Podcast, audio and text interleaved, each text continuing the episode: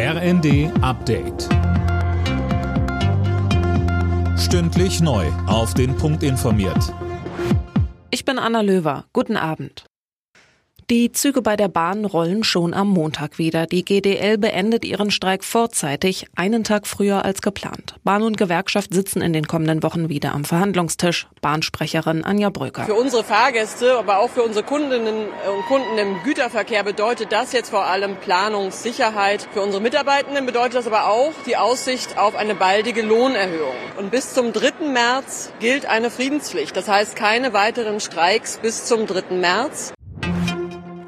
Zigtausende Menschen in Deutschland demonstrieren auch an diesem Wochenende wieder gegen Rechtsextremismus. Vor allem heute am Holocaust-Gedenktag. Vor genau 79 Jahren wurde das KZ Auschwitz befreit. Allein in Düsseldorf haben sich laut Polizei mehrere 10.000 Menschen versammelt. Auch in Osnabrück sind rund 25.000 Menschen auf die Straße gegangen. Verteidigungsminister Pistorius, früher Osnabrücker Oberbürgermeister, sagte dort, die Demokratie in Deutschland steht unter Druck. Die AfD wolle den Systemwechsel zurück in die dunklen Zeiten des Rassenwahns, der Diskriminierung, der Ungleichheit und des Unrechts. Das Bündnis Sarah Wagenknecht hat sein Programm für die Europawahl im Juni beschlossen. Es enthält Forderungen nach mehr Entscheidungsgewalt für die Mitgliedstaaten und ein Ende der Waffenhilfe für die Ukraine. Wagenknecht sagte, sie wolle politisch Heimatlose mit ihrer Partei gewinnen.